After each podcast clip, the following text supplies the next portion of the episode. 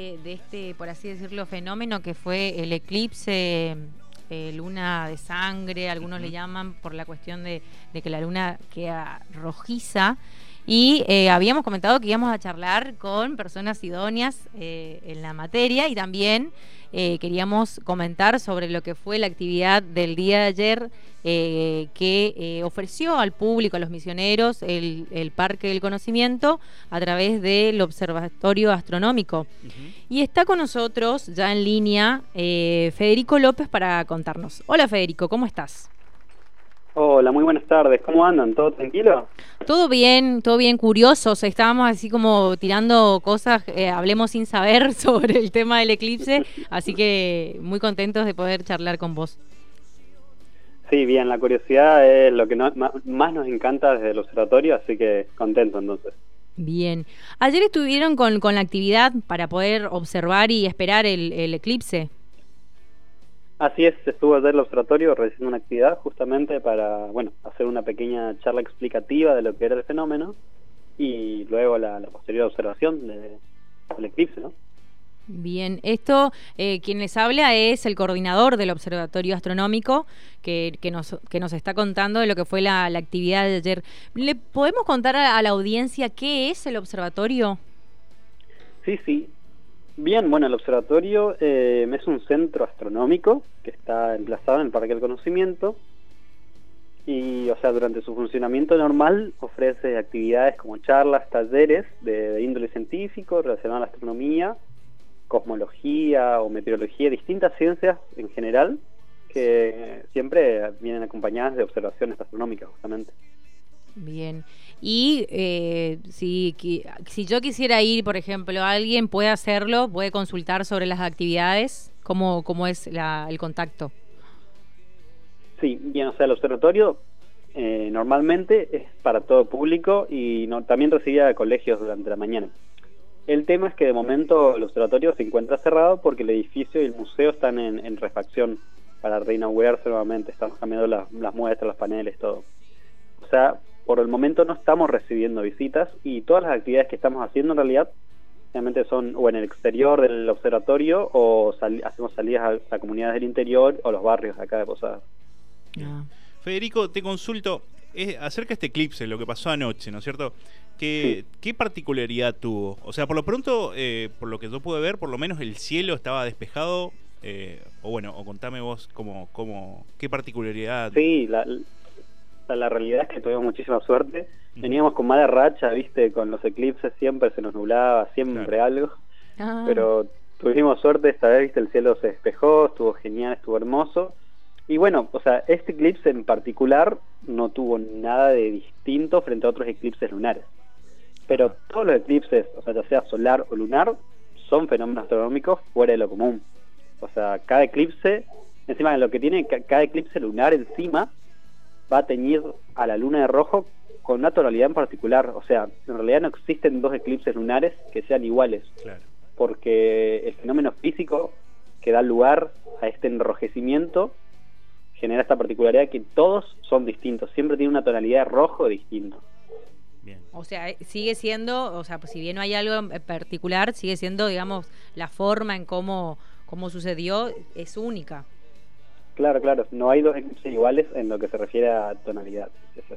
¿Cuándo tenemos el próximo eh, eclipse? De los que nos perdimos eh, el domingo en la noche, que estábamos haciendo cualquier otra cosa en el mundo. Eh, ¿cuándo, ¿Cuándo tenemos la posibilidad de ver otro?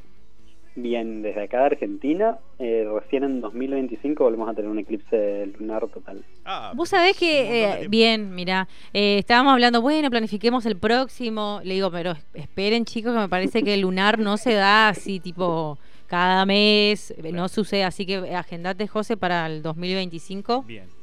Nos juntamos, nos perdimos el de ayer y sé que la gente fue, hizo picnic, estuvo ahí a la espera. Le decíamos a los chicos, yo decía que me parece un re plan, me parece algo muy interesante, lindo. Claro, porque vimos vimos gente que fue como a hacer como picnic, digamos, o sea, las personas estas que se acercan, que, que, asisten, ¿qué, ¿qué, perfil tienen? Eh, o, tienen algún conocimiento previo o, o cómo es? Sí, eh, vinieron varios con, con mantitas y todos bien abrigados para el picnic, porque bueno, o sea, justamente que iba a ser al aire libre, porque estábamos afuera con los telescopios. y bueno, trajeron mantitas y todos se acostaron. También se ofrecieron, se ofrecían café o, té, bebidas calientes y algún que otro aperitivo. Ah, qué lindo. Y sí, o sea, el perfil de las personas que, que asisten, bueno, la verdad es que vienen personas, o sea, de todas las edades y de variado interés realmente. O sea, tenés al aficionado a la astronomía que viene porque sabe ya que le encanta, o tenés a los que vieron las noticias y querían saber qué onda, después el que viene por la astrología, o sea, la verdad es que realmente es muy variado, o sea, ah, eso sí. Eh, no, es un público específico, digamos, ¿eh? es, variado. No, no, realmente por lo, en mi experiencia no, no es muy específico, es muy variado. Y después si hay que tener un conocimiento previo, eh, queremos creer que no, o sea, en realidad como nuestro objetivo como divulgador científico, como divulgadores científicos, es poder bajar los conocimientos de tal manera que cualquiera pueda entender sin conocimiento previo. Bien. Te podemos preguntar acerca de qué pensás sobre eh, las afirmaciones que dicen que hay energías que generan o afectan a las personas a través de estos eclipses. Mm, sí, hay, hay dos versiones de esa respuesta. Bien. Una, que es lo que opina la ciencia, y otra, más o menos, que es lo que opino yo. Claro. Bien. Nos, gusta, nos gustaría saber ambas. Bien, dale. Eh, o sea, primero va a depender a qué nos referimos cuando usamos la palabra energía. Ah. Porque, viste, la palabra energía la usamos todos un montón. Sí. Buena vibra, mala vibra, buena energía. sí. Sí, bueno. Claro, claro, exactamente. O sea, por ahí se utiliza de manera coloquial, pero después también eh, en ciencia la palabra energía tiene una definición muy específica. Bien. O sea, en física y en ciencia la energía, o sea, se define como la capacidad de trabajo que tiene un objeto, o sea, es la potencialidad para moverse, para cambiar. Eso es la energía en física o en ciencias, la capacidad que tiene un objeto para moverse o cambiar. Bajo esta definición de energía y en lo que entendemos desde la ciencia, te puedo decir que, está muy segura la ciencia de que no hay ninguna relación entre los eclipses y las personas, es decir, que no nos afectan de ninguna manera. Es bastante claro ya la, la opinión de... Bien, ahora va la opinión de Federico en lo personal. O sea, sí, bueno, y más desde lo personal, o sea, primero que hay que reconocer eso, que la energía que normalmente decimos cuando preguntamos si nos afecta o no, no es esa energía de tanto desde la ciencia, sino que hablamos más coloquialmente y nos referimos más a la energía que está relacionada a los estados de ánimo, al humor, los sentimientos, más del campo de la psicología humana o medio de la espiritualidad. Y estos son campos ya que se, escapan del alcance un poco de la astronomía. O sea, y este tipo de eventos para mí sí tienen efectos en el humano, pero tiene algo más que ver con, o sea, el efecto que tiene, para mí tiene más que ver con nosotros mismos que con el evento en sí. O sea, me explico. Porque creo que a todos nos va a afectar de manera distinta, porque cada uno tiene creencias y opiniones distintas. Entonces lo que yo niego es decir, bueno, el eclipse, por ejemplo, a todos nos va a causar malestar o negatividad. Porque eso no creo que sea real. Creo que a cada uno le va a afectar de manera distinta porque todos tenemos subjetividades distintas. Bien, ahí quizás un poco se mete, eh, no reconocida la cuestión de la astrología como ciencia, pero sí muchos los astrólogos estuvieron hablando mucho de esto, ¿no? Por eso quizás también aparecen las ideas de que hay algunos cambios de humor o de del, cotidiano de la persona que pueden verse afectados a través de estos eclipses. Quizás se confunde, sí. Sí, sí, ahí también, bueno, después está el tema de real que la astrología y la astronomía están como una especie de, de relación complicada. sí, sí, por eso. Relación tóxica. claro, algo así. Sí, exactamente.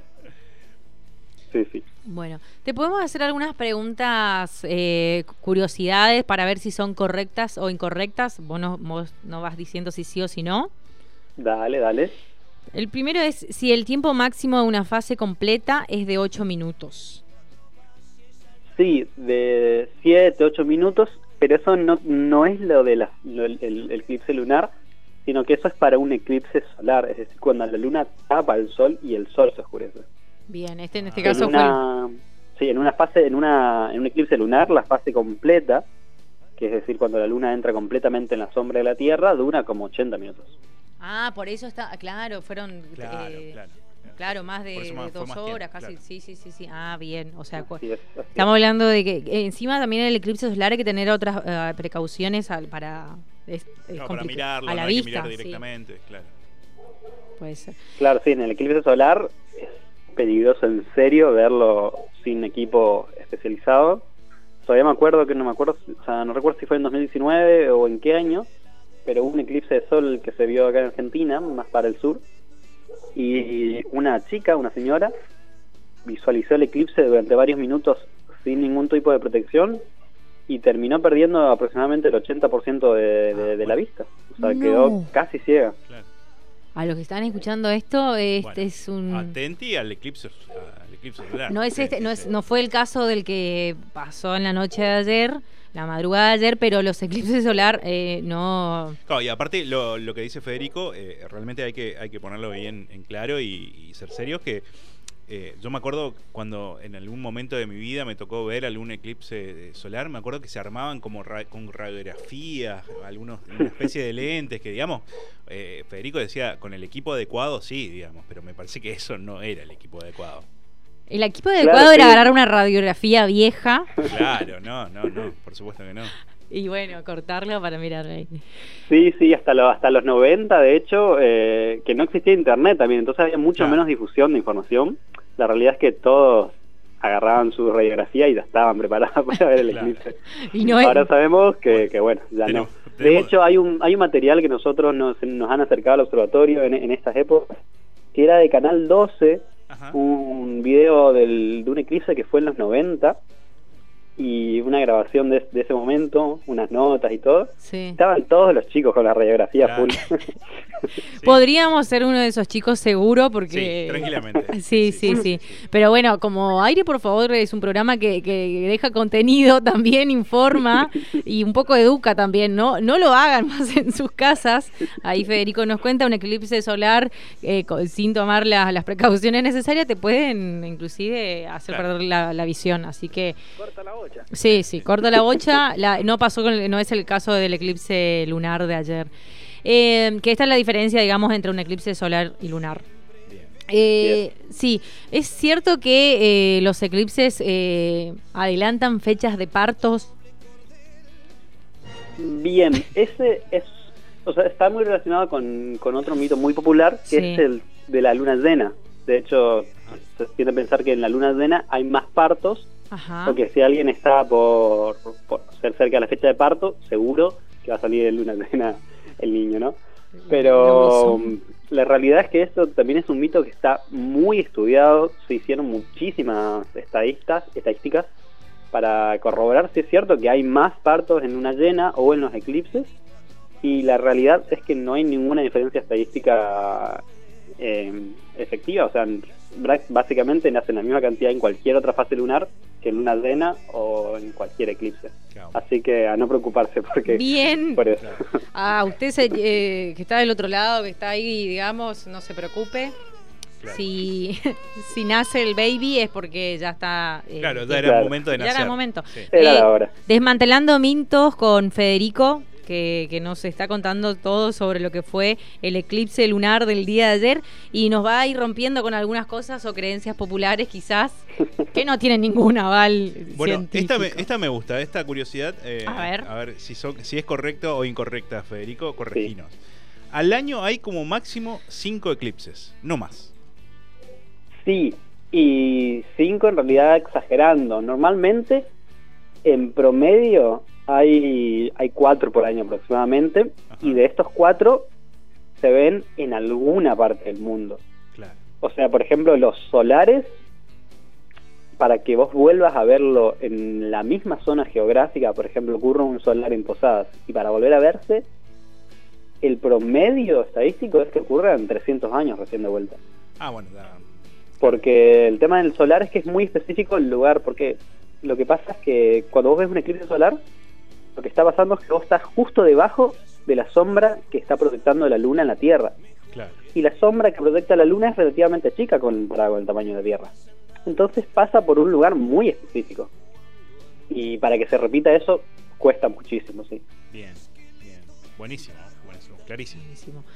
Bueno, eh, quien les hablaba, eh, Federico, Federico López, eh, coordinador del eh, Observatorio Astronómico del Parque del Conocimiento, que nos contó todo sobre este eclipse lunar del día de ayer. Así que muchas gracias, Federico, por, por contactarte con nosotros y estar a la orden del día. No, bueno, muchísimas gracias a ustedes por el espacio y bueno, estamos en contacto en algún momento. Vale, muchas gracias. Chao, chao. Chao, chao.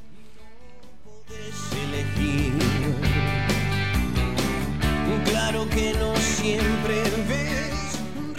Me gustaría volver a hablar con Federico, no hasta el próximo eclipse.